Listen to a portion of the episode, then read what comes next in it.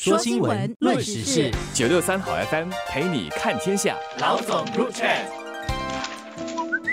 大家好，我是联合早报的郭丽娟，我是联合早报的杨萌。今天我们要谈的课题是国际学生回流新加坡。随着我国关闭疫情趋稳，边境管制开始放宽后，从海外到新加坡求学的学生开始多了起来。截至今年七月，本地有五万九千多名国际学生，比一年前多了大约百分之七。那当中中国学生的人数增幅最明显。我们其实没有从数据当中确切的知道哈，这当中多少是中国学生，但是。在我们平时的接触当中，我们发现整体来说，中国学生的人群是多了的。因为我们在社交媒体上就看到好多中国的家长带着他们的孩子来这里找房子住、找学校、补习班、咨询公司，他们都说他们的生意都有增加。一提到国际学生的增加，一些父母可能就会马上精神紧绷，担心是不是这些外国学生就会剥夺了自己孩子的教育机会，搞得自己的孩子进不了一些名校或者上高才班的机会。但是其实教育部跟我们说，就是在教育部系统的学校里面，就是中小学和初级学院，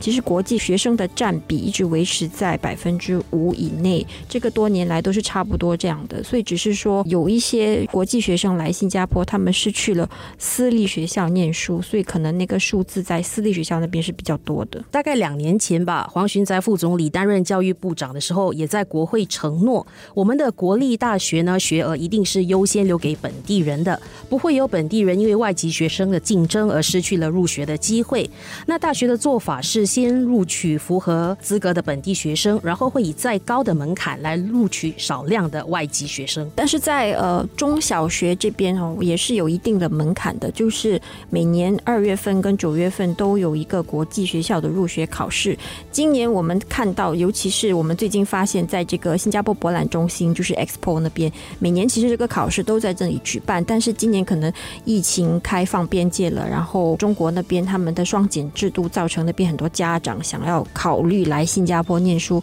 就变成我们在 Expo 的时候看到有很多学生来这边考试，是在上个星期四和星期五，星期四是考小学二年级到五年级，然后星期五是考中学，就是很多很多的考国际学生的入学考试，在现场的一些咨询中介，他们就在网上。就在发布他们的这些视频啊、照片啊，一大早就排了一大堆的学生，还有他们的家长。有人估计就是可能一天就一千多个人在报名考这个试，所以看得出来，这个国际学生的生源这块真的是恢复了，而且甚至是说可能比疫情前还要多。当中很多是中国来的学生。从国家层面来看的话，那吸引外籍学生到本地来上学，对我们有什么好处呢？我想最主要的就是我们的学生有机会接触来自全球各地的同学，那过程中就可以建立更广泛的人脉，也可以掌握多一点的世界观和学习跨文化交流等等。这都是为了以后的职场做准备，适应一个全球化的世界。但是可能反过来说，本地的一些家长就会难免担心，太多的国际学生在。在他们的同学之间哦，造成的那种竞争，未必是他们的孩子可能可以接受的。因为有一些国际学生，他们的水平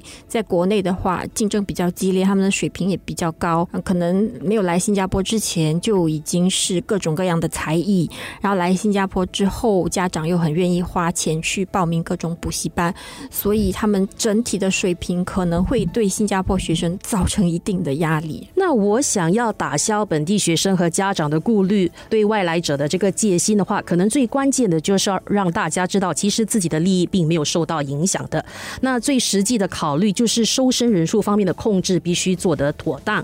就如在本地大学的话，以前国际学生的比例，我记得曾经在十多年前是高达百分之十八的。那目前的情况已经降低到大约百分之十了。所以从人数来受限的话，我想家长和学生的顾虑多少可以稍微放心一点。那学校其实也可以多做一些，比。比如说，主办一些促进本地学生和国际学生交流的机会，加深对彼此的认识的话，那误解相对就会减少了。而且现在我看新加坡的很多学生哦，他们也是挺喜欢在大学的时候出去当交换生的。就算他们没有在国外大学念书，如果说他们在成长的过程中就跟国外的学生也好啊，国外的教育体系有更多的这种接触的话，可能有更多信心出国做交换生，或者甚至出国工作。刚才我们也。提到不少国际学生其实是到私校来上学的。那高素质的私校教育确实可以加强新加坡作为国际教育枢纽的地位，但这却是一把双刃剑。当私校的管理出现问题的时候，也可能砸了新加坡的活招牌。